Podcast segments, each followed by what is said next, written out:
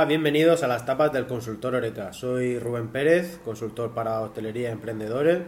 Y en este episodio 6 vamos a hablar con Maricruz Macario, psicóloga sanitaria. Hola Maricruz. Buenos días. Bueno, gracias por recibirme aquí en tu despacho. Eh, ya sabéis que a mí me podéis seguir en Instagram en arroba consultororeca y Maricruz, ¿cómo podemos encontrarte? Como Maricruz, psicóloga. Y también tienes Twitter. Tengo Facebook, que también como Maricruz Macario Psicóloga, y ya está. Entre esas dos cosas tengo toda la información. Muy bien. Eh, este episodio lo vamos a enfocar a trastornos que estén asociados con, con, el trabajo en hostelería, ya que, bueno, como sabéis, quiero abordar un poco el mundo de la hostelería desde distintos prismas. Eh, pues quería interesante hablar con Maricruz para para tratar este tema de, qué eh, problemas nos podemos encontrar cuando estamos trabajando en hostelería. Entonces, Maricruz, bueno, antes que nada, quiero preguntarte dos cosas, que suelo preguntar. Alguna se me olvida, pero bueno. Eh, una es que, ¿cuál es tu tapa favorita? Mi tapa favorita son las croquetas de berenjena. con foie. Croquetas de berenjena con foie. Esto ya es gourmet, tapa Claro, claro. ¿Y cuál es tu restaurante favorito? Pues la verdad que no tengo ninguno ahora mismo. Tengo que ir a probar más porque tengo... Pues nada, hay que salir por Murcia o por donde sea y empezar a probar restaurantes. Bueno, eh, ¿cuál crees que son los tipos de trastornos que, que están asociados al trabajo en la hostelería? Aunque realmente no hay ninguna patología que sea solamente de hostelería, porque como somos personas, cada persona lleva ya de por sí ciertas dificultades, sí que hay algunas patologías y algunas conductas que dificultan en la hostelería que todo vaya adelante. Sobre todo a nivel de patología hablamos de ansiedad y depresión, que aparte de que son las enfermedades del siglo XXI, todos los hosteleros y los camareros y demás, pues lo sufren más. ¿Por qué? Pues porque el descanso es nulo. Cuanto más fiesta, más se trabaja. La sobrecarga suele ser mmm, abismal. Eh, también existe poco tiempo o un tiempo nulo para el autocuidado, para conciliar con la familia, con los amigos. Entonces todo eso hace que influya.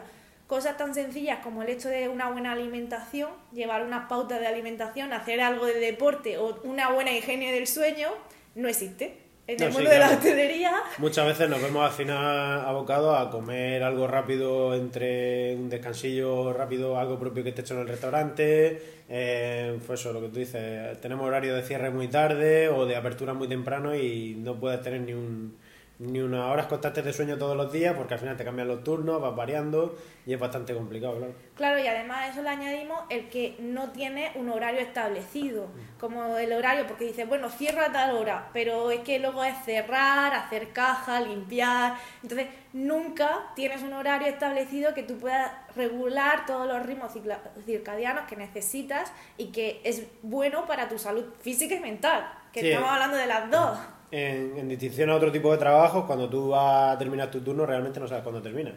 Porque dependiendo del día como haya ido, de la acumulación de trabajo que hayas tenido, eh, puede darse el caso hasta que, yo qué sé, una vez cerrado, si tú crees que vas a limpiar y dejar las cosas hechas en una hora, pues te tiras dos horas, tres horas para terminar las cosas. Entonces nunca tienes, en tu cabeza no está el me queda un cuarto de hora y me voy, a no ser que sí que tenga un entreturno o algo así un poco más claro, ya eso le añade el que no concilia, el que luego llega entre que te cambias, vas reventado, o te has quedado con alguna cosa del trabajo, ya te cuesta más conciliar el sueño. También no es lo mismo ser empleado que ser el jefe. ¿Por qué? Mm. Porque si soy empleado, yo sé que, bueno, lo sufro, pero al final de mes tengo mi, eh, sueldo. O no. O, no. Sí, no, me refiero a que... ya, tienes, ya sabes que cuentas con algo. El, el jefe, en este caso el hotel y demás, no cuenta con eso. Tú ya lo sabes, es decir, los empresarios contamos con que tenemos gastos y ya luego si eso tendremos beneficios. Claro, pero sí que es verdad que el empleado muchas veces se ve que el, jefe o el dueño no quiere pagar esas tantas horas extras que está echando por quedarse hasta más tarde. Entonces eso, también es, me estoy quedando, pero es que no sé si lo voy a cobrar. Y luego lo que dices también de, de la conciliación es que o sea, el, que trabaja en hostelería tiene los, turnos al revés que todo el mundo. Cuando todo el mundo está descansando es cuando él más trabaja. Cuando todo el mundo está de fiesta es cuando él más trabaja. Entonces te aparta un poco de la sociedad también. Claro, lo que decíamos, el hotelero cuanto más fiesta, más trabaja. Y eso aboga a que tengamos más problemas a nivel de ansiedad y depresión. ¿Por qué? Porque la red de apoyo ya no está. Esa red de apoyo que es tu familia y tus amigos ya no existe. O sea, aparte no puedo desconectar como es el hecho de hacer deporte, pero deporte de verdad. no sí, deporte no es correr por la sala con los platos. Claro, no, eso no cuenta como deporte. Aunque muchos me lo pongan de excusa, no cuenta como deporte. ¿Por qué? Porque estás pensando en el trabajo, no estás desconectando. Entonces, eso va a llevar una serie de problemas que pueden generar ansiedad, depresión o otras cosas que son más light, como puede ser una baja autoestima, cosas que también influyen, en conductas que también influyen y que son perjudiciales a la hora de llevar un negocio. Y a la hora de estar de cara al público, porque hay que aguantar mucho y hay que hacer muchas cosas que a veces es difícil con un estado de ánimo que no es el correcto. Claro. Eh, otra, bueno, una de las cosas que tiene positivo, yo creo que este trabajo es que cuando normalmente cuando un hotelero libra suele ser un día en tres semanas y ese día puedes ir a comprar a centros comerciales, puedes pasearte tranquilamente sin agobio, sin nada de, la- una de las pocas cosas positivas que tiene librar cuando el resto de la gente está trabajando, que eso también lo he vivido y dices tú, "Va, voy al centro comercial y no tengo cola, voy a todos sitios y no tengo Claro, cola. tiene esa ventaja de decir, voy al centro comercial y no tengo cola, no tengo el S, pero también tiene el S que como están todos trabajando, no te puedes ir a tomarte algo con tus amigos porque es que están trabajando. No, sí, y- Entonces- y, también da el cacho ese que, que cuando empiezas a trabajar en hostelería, empiezas a trabajar los fines de semana, la gente pues deja de llamarte, eh, porque ya a, a fuerza de siempre decir que no, siempre decir que no, pues al final dejan de contar contigo para hacer los planes. Y eso también es una losa que te echas encima. Bueno, ¿qué, qué hechos provocan este tipo de trastornos que has comentado? Vale, realmente no hay una cosa única que podamos decir, pues esto es lo que lo provoca, con lo cual lo puedo eliminar de mi vida y entonces eh, desaparece. No, en la ansiedad, por ejemplo, eh, no hay un estímulo único. Somos personas que lo que tenemos es que nos influye todo, todo nos va a generar y entonces que se provoque un trastorno u otro va a ser multicausal, es decir, tengo 200 cosas que me están afectando. Pero sí que hay una cosa que tengo que tener muy en, muy en cuenta, que es la baja autoestima. La baja autoestima, el no pedir ayuda cuando se necesita, también influye. El no ser asertivo influye. Entonces, todo eso va a generar una bola, que yo siempre lo digo, cuando tenemos un trastorno es muy fácil pararlo al principio. Es como una bola de nieve que yo la tiro por una ladera. Si yo la paro al principio, es, es fácil. A veces desaparece mm, sin nada, pero otras veces la voy haciendo más grande, más grande, más grande y al final de, una, sim- de un simple estrés pasa una ansiedad. Entonces, siempre hay que pedir ayuda, que no se pide, trabajar en nosotros. Las- la autoestima todo el mundo la conoce, pero poco la trabaja. Y eso nos va a repercutir a la hora de poder decirle a un cliente, esto no lo hago.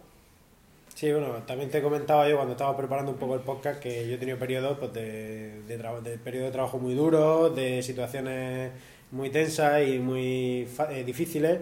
Y, lo que te decía el otro día, pues yo tenía algunas noches que me daban unos dolores en, En el, estómago, en el estómago terrible y unos retortijones tremendos. Y tú me decías, pues eso puede estar asociado a un trastorno de ansiedad o, o algo así. Y yo no- en ese momento pues no ponía método, yo me aguantaba y tiraba para adelante, claro. Claro, en España la salud mental eh, no está como en otros países. En otros países tenemos tienen como el psicólogo de cabecera. En vez del médico de cabecera, el psicólogo de cabecera. Y entonces, en el momento en que se ven un poco mal o que tienen alguna duda o algún tipo de problema, lo que hacen es que van, se lo soluciona y claro, la bola de nieve la paro rápido.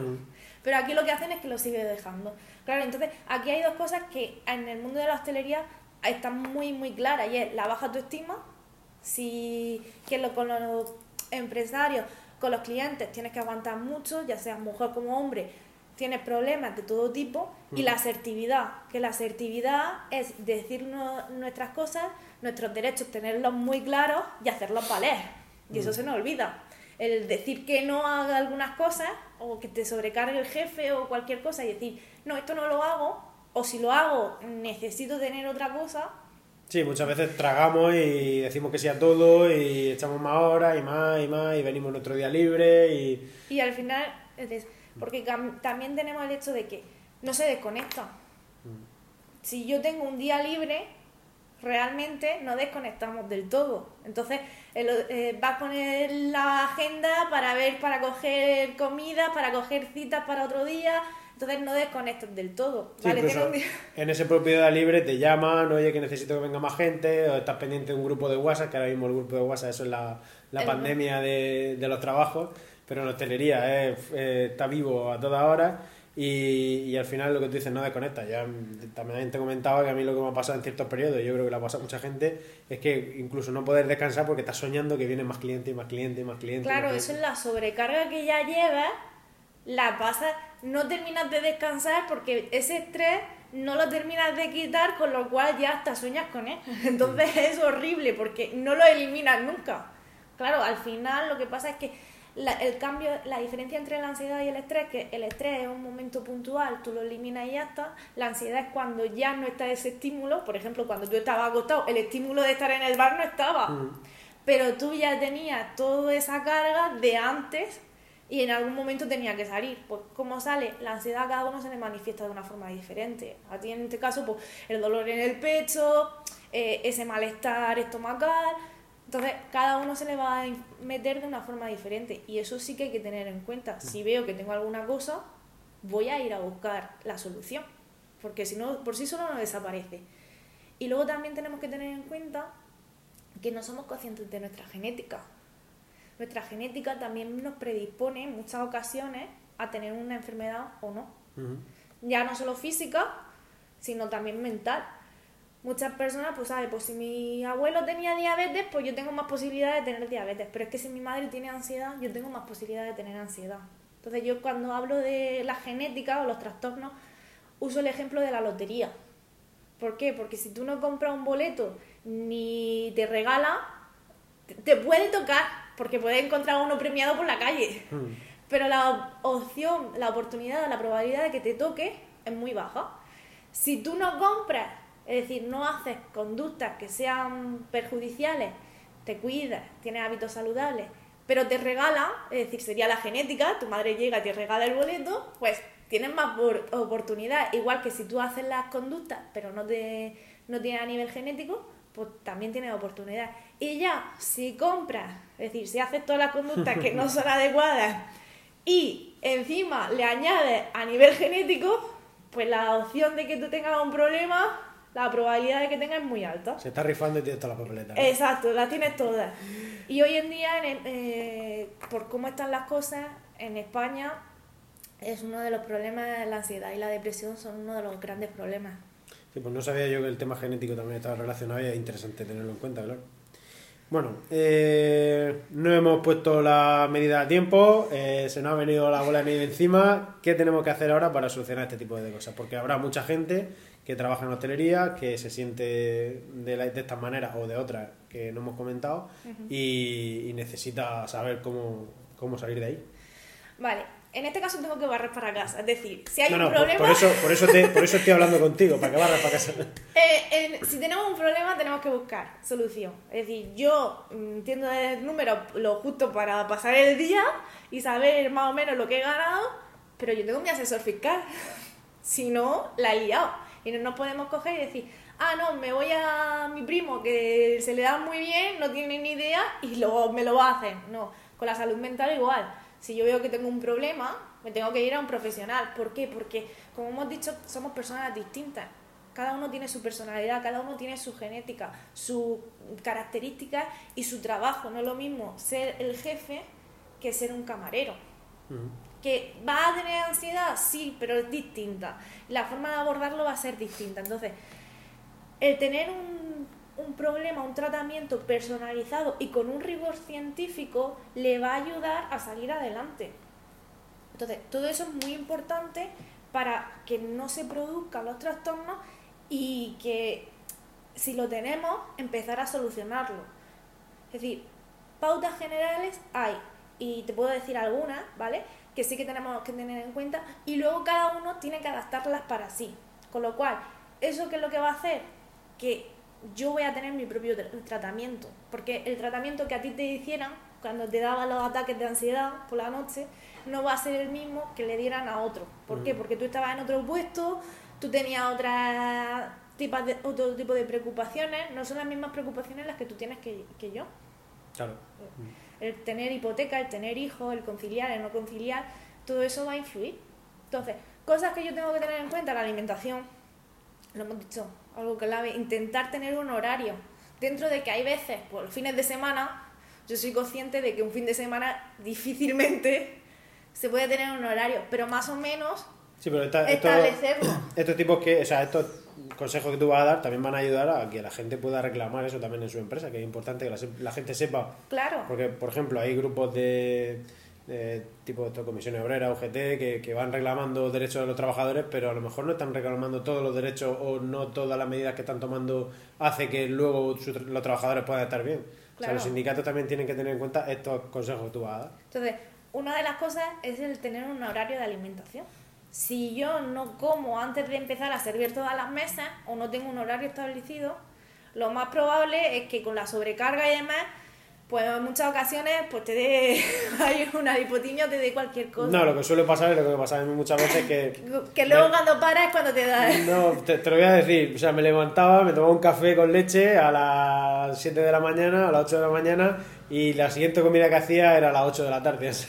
Claro, y lleva ahí un montón de horas sin comer, eh, realizando un ejercicio, un ejercicio, porque es un, es un trabajo en el que tú te tienes que mover, ¿vale? No es como otro trabajo de oficina en el que tú estás sentado y, bueno, puedes aguantar esas ocho horas porque estás sentado.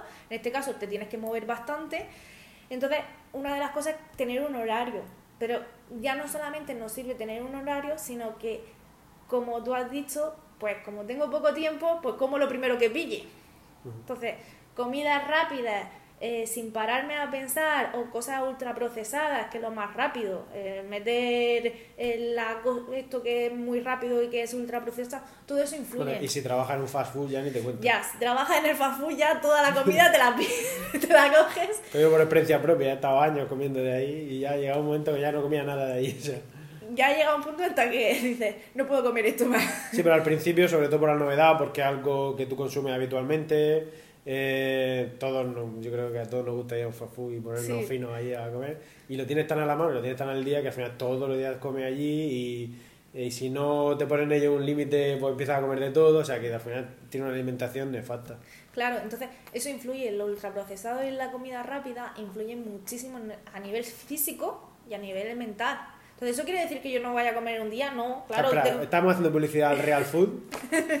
No, no estamos haciendo publicidad Ah, real. está pero bien el sí Real Food, no pasa nada. Está bien, a decir, a nivel emocional, a nivel mental, es la que tenemos que comer. Pero eso quiere decir que yo un día no me vaya y me vaya a poner fina a comer comida rápida. No. ¿Por qué? Porque me lo voy a hacer, pero no puede ser mi alimentación base.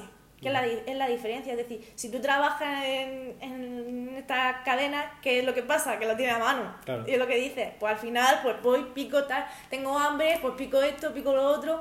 Y no estás teniendo una alimentación saludable. No solamente el horario, sino lo que como también influye. Ujú. Luego también el deporte, lo que hemos dicho.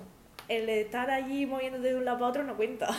Claro, en este caso, en el caso del deporte, sí que es, es muy complicado también, porque al final o tiene, eh, o, por ejemplo, a mí no me gusta ir al gimnasio, no me, me aburre, tal, entonces siempre estoy pendiente de jugar a un deporte Partido. colectivo, partido, lo que sea. Cuando estás en hostelería eso es imposible, o sea, cuadrar para tú poder ir a jugar con nueve personas más es un Es fastidio y puedes ir a lo mejor una vez al mes. Entonces sí que es verdad que te encuentras ahí esa barrera de que yo he estado años sin hacer deporte.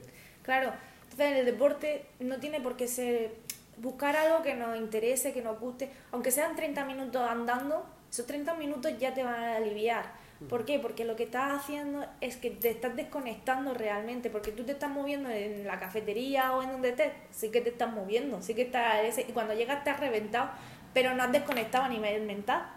Sigues con todas las preocupaciones. En cambio, en el deporte tú lo sabes. Cuando estás jugando, cuando estás haciendo eso, estás pensando en el trabajo, no, estás pensando en lo que estás haciendo. Claro, sí, a raíz de lo que estás diciendo, sí que es verdad que yo, por ejemplo, ahora eh, estoy trabajando en el centro, entonces pues cojo el tranvía, me doy un paseo desde el tranvía hasta la oficina y ese rato que voy andando, sí que es verdad que no es un deporte Sí. anaeróbico que vaya a hacer musculación, pero sí que mi mente se despeja y voy pensando cosas nuevas y me voy escuchando un podcast, por ejemplo el mío o u otro, y, y la verdad es que, te- que, que tu mente funciona de otra manera. Claro, entonces eso es muy necesario, el hecho de decir, aunque sea ese paseo que dices tú, o aparcar más lejos, es que es tan sencillo como dices, bueno, pues en vez de aparcar al lado de la cafetería, aparco a 20 minutos, me voy andando. Eso ayuda muchísimo. ¿Por qué? Porque te va a ayudar a despejar la mente, a liberar endorfinas, a relajarte para dormir. Entonces todo eso te va a ayudar a desconectar. Por otro lado, el sueño. Si yo no tengo una buena higiene del sueño y si cierro, cierro, si yo no tengo una buena higiene del sueño y me quedo pensando en las cosas del trabajo, la hemos liado. Claro. ¿Por qué? Porque cuando estamos acostados en la cama es cuando nuestra cabeza dice, ahora vas a pensar. Ahora te vas a quedar pensando en todos los problemas que tienes en casa, en todos los del trabajo, en si estás hablando con los amigos o no, y en todas las preocupaciones que tienes, porque es el momento en que más calma hay alrededor. Mm. Con lo cual es cuando dices, ahora, ahora vengo. Ah, Entonces cuando vienen las preocupaciones, ¿no? Ahora es cuando vengo. Además esos, de esos tres pilares básicos, otro que tengo que tener claro es el, auto- el autocuidado. El autocuidado que se nos olvida, se- trabajemos donde no trabajemos, se nos olvida y es el que más cogemos y eliminamos rápidamente. Sí, ¿Por qué? Porque es como, ¿cómo me voy a dedicar tiempo si tengo cosas que hacer? Además yo creo que si encima de todas le sumas que te ponen un uniforme, es como, mm, no me, ni siquiera me preocupo de la ropa que me pongo porque luego llego al trabajo, de donde voy a estar prácticamente todo el día, voy a tener mi uniforme o mi gorra o lo que sea, no voy a la peluquería, no voy a... No voy a, no voy a arreglarme, ya, pero ya no solamente el hecho de físico, sino hacer una cosa que nos gusta. Sí, hay gente que le encanta leer, llega el momento en que empiezan a trabajar en la hostelería y ya ese hábito lo pierden. Y le encanta, va, y le encanta. Tú le pones y se lo devora. Pero no reservan ni una hora al día, que a lo mejor, pues bueno, al día no puedo, tal. Pero una hora a la semana sí que tenemos tiempo para decir, me la dedico para mí. Como claro, no tengo tiempo, pues cuando llega el, el festivo, cuando llega ese descanso que tengo, lo dedico a todas las cosas que tengo que hacer, que no he hecho antes, bancos, compras, eh, la familia, los amigos. ¿Y, el, ¿Y tú dónde estás? Te pierdes, no existe. Claro. Entonces eso sí que tenemos que empezar a cuidarlo. Y desconectar. Si yo cierro, cierro. Es decir, no me puedo ir. eh, una cosa es que yo diga, bueno, me voy los 15 días a la playa o me voy los 15 días de vacaciones. Vale, pues en ese caso, bueno, necesitas coger el móvil, sí, pero lo necesitas en un momento dado. No las 24 horas al día. Porque si tú no confías en tu empleado, ahí tienes un problema. Tendrás que ver por qué es. Entonces, ese descanso también tiene que ser. Sea, hay que aprender también a delegar. Y delegar en gente que, que te dé confianza, claro. Claro, entonces, si tú tienes, un nego- tú tienes tu cafetería, tu bar, y no eres capaz de delegar, o no eres capaz de decir, los dejo y me voy yo una hora a la peluquería, ahí tienes un problema. Algo falla en ese, en ese ambiente. Y una de las cosas que suele fallar es la asertividad. ¿Por qué? Porque te encuentras muchas veces que los empleados son más jefes que el propio jefe. Sí, claro. Incluso los clientes. Y ya lo último, es dedicar tiempo a la familia y a los amigos, que es nuestra red de apoyo, dejar de poner excusas que las ponemos para todo y pedir ayuda. Es decir, si yo tengo mi negocio, empieza a fallar o ese, y no soy capaz de encontrar el porqué, tengo que pedir ayuda a ver qué es lo que falla. Sí, al final pues tienes la, la batería de profesionales que hay alrededor tuya que muchas veces no lo echamos a la mano porque pensamos que nosotros podemos con todo, pero que necesitamos que haya un experto que nos eche una mano en el ámbito que nos hace falta. Yo creo que vamos a dejar este episodio aquí porque creo que sigue habiendo contenido y vamos a, a emplazarnos al siguiente episodio en el que seguiremos abordando este tema de, de los trastornos asociados con la hostelería. Gracias Maricruz. Muchas gracias a ti Venga, un y a ver, saludo. espero que les sirva a todos. Nos vemos en el siguiente episodio.